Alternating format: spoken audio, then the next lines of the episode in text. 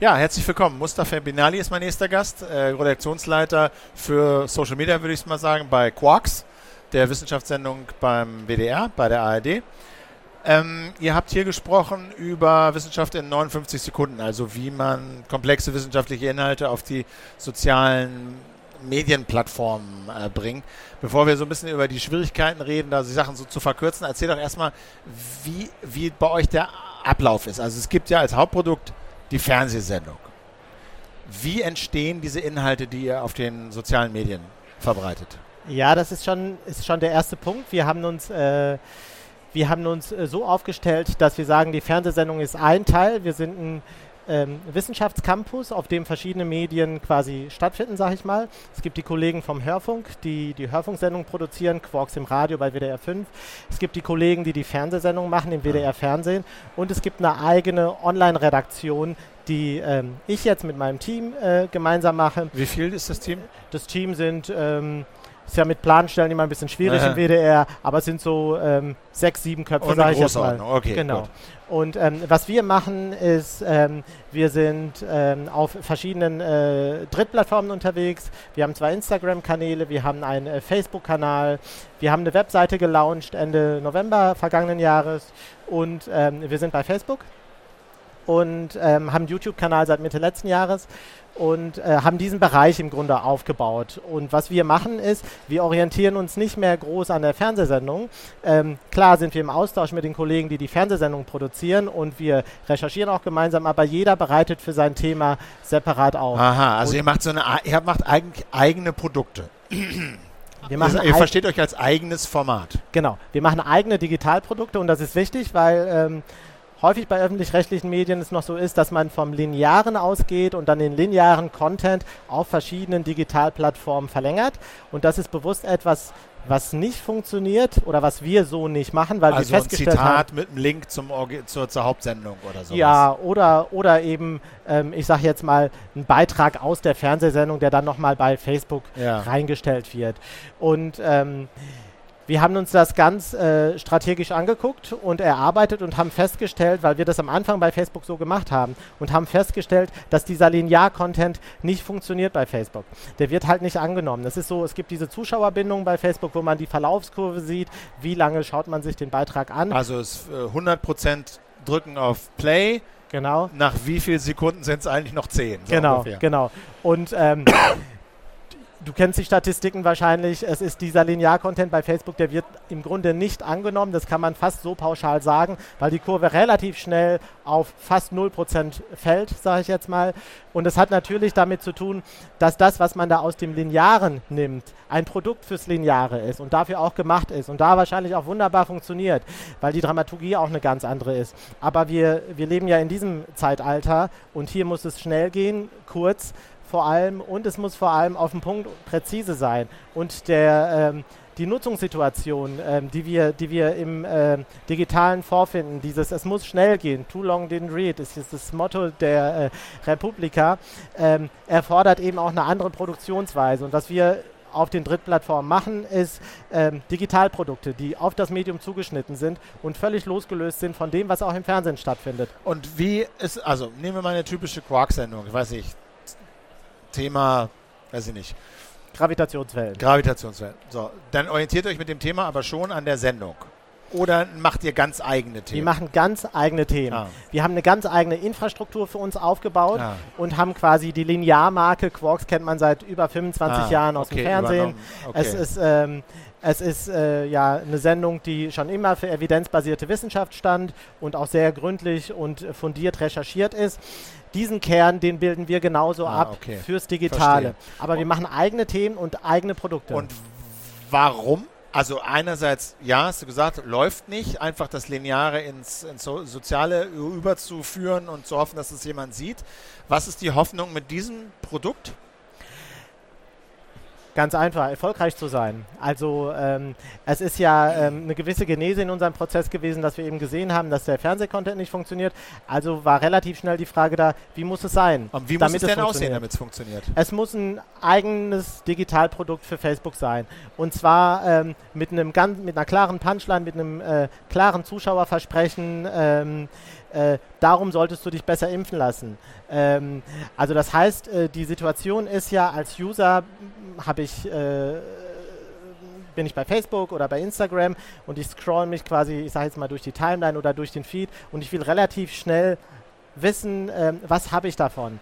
Ähm, beziehungsweise ich suche als äh, User häufig Orientierung. Wir leben in einer komplexen Welt. Viele Menschen googeln, weil sie nicht genau wissen, darf ich jetzt noch einen Diesel fahren oder nicht? Und wir haben die Marke so positioniert, dass wir sagen, wir ähm, hinterfragen, wir ordnen ein, wir bieten Lösungen, wir orientieren. Wir sind so eine Art Wegweiser und schauen, dass jeder Inhalt von uns eben ein einordnender Inhalt ist zu allen möglichen gesellschaftsrelevanten Themen. Also da machen wir schon die breite Palette, aber unser Anspruch ist eben einzuordnen und quasi in dem Medium entsprechend so, wie es sein muss. Im Push-Bereich, das sind dann die Plattformen Instagram und Facebook, wo wir im Push-Bereich sind, ähm, ist das Produkt eben eins, was direkt anspricht und direkt quasi Nutzung, Nutzerversprechen auch bietet und dann entsprechend aber auch kurz ist. Und ich kann dann nicht den Fernsehbeitrag, der natürlich eine dramaturgisch anders gebaut ist, meistens lösen sich die Beiträge im Fernsehen ja erst am Ende auf, ähm, aber diese Geduld, die haben wir im Digitalen nicht. Da muss es schnell gehen, das heißt, es erfordert einfach auch eine andere Produktionsweise. Jetzt, jetzt, jetzt weiß ich schon aus dem,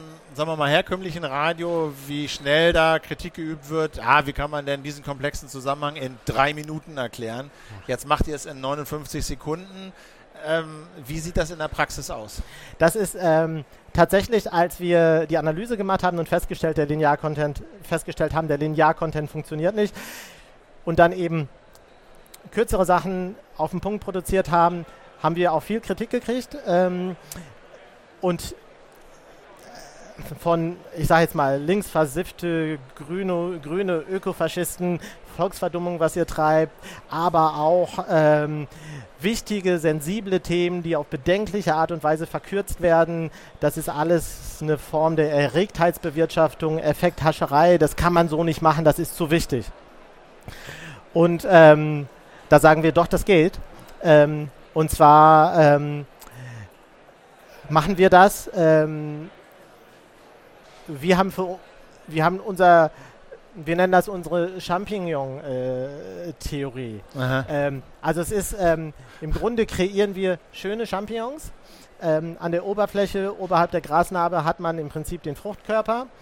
Unten drunter liegt aber ein Riesengeflecht, also ein Myzel, ein Riesenwurzelwerk, was den Fruchtkörper ja dann auch ernährt und schön dastehen lässt.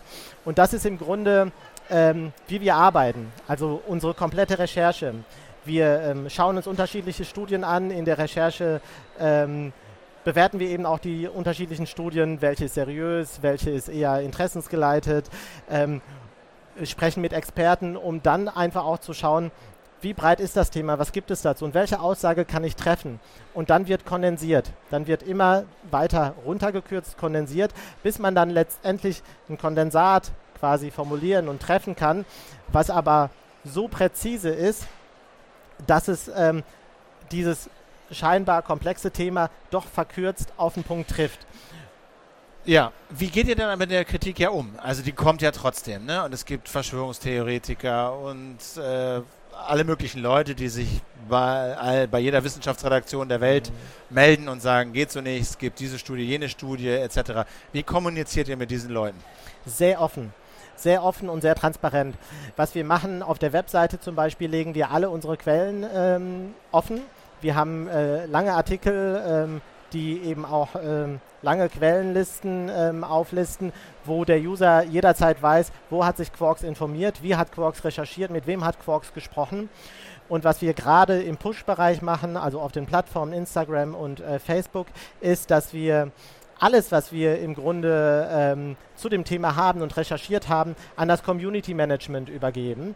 Wir haben eine Reihe von etwa 15, ah. 20 Menschen, die, ähm, sobald wir ein Posting abgesetzt haben, dann da sitzen und in die Diskussion und in die Interaktion gehen. Und wir basierend auf dem, was ihr vorher schon recherchiert habt. Genau, basierend auf den Informationen, die wir recherchiert haben. Und es ist ähm, ein sehr wichtiger und ausführlicher Bereich. Eigentlich sagen wir der Kern, weil es da ums Community Building geht.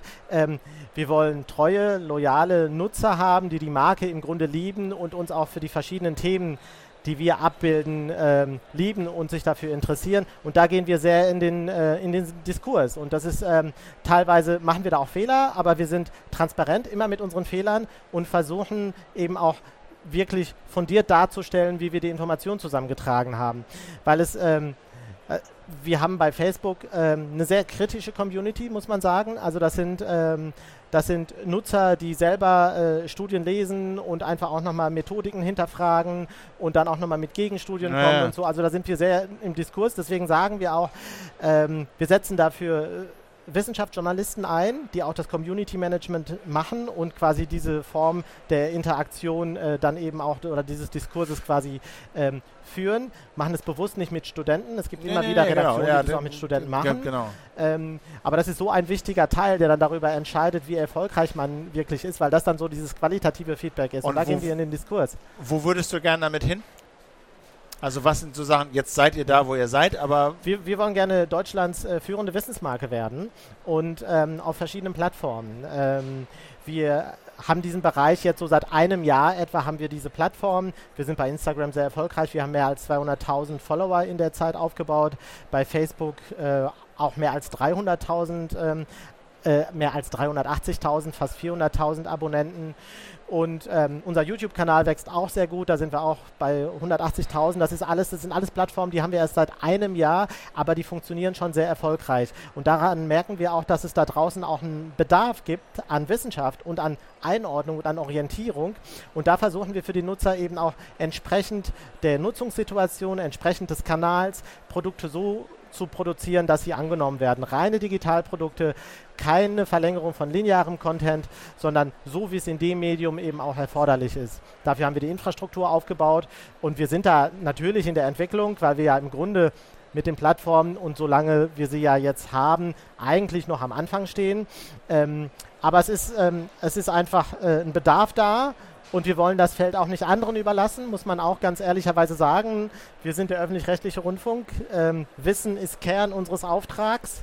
Ähm, und wir können es auch sehr gut. Und gerade in Zeiten von Fake News und intransparenten Informationen ist es eigentlich unsere verdammte Pflicht, eben da zu sein und mit guten, fundierten Ergebnissen Einordnung zu bieten. Wo findet man euch bei YouTube?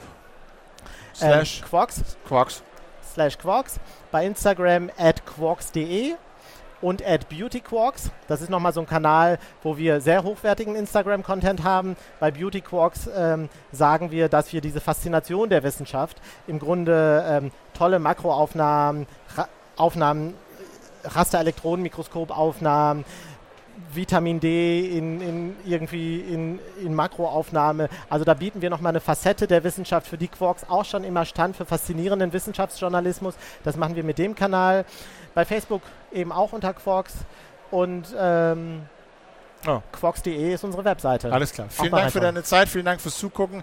Dieses Interview und andere gibt es bei dctp.tv oder bei YouTube-dctp. Danke fürs Zugucken. Bis dann.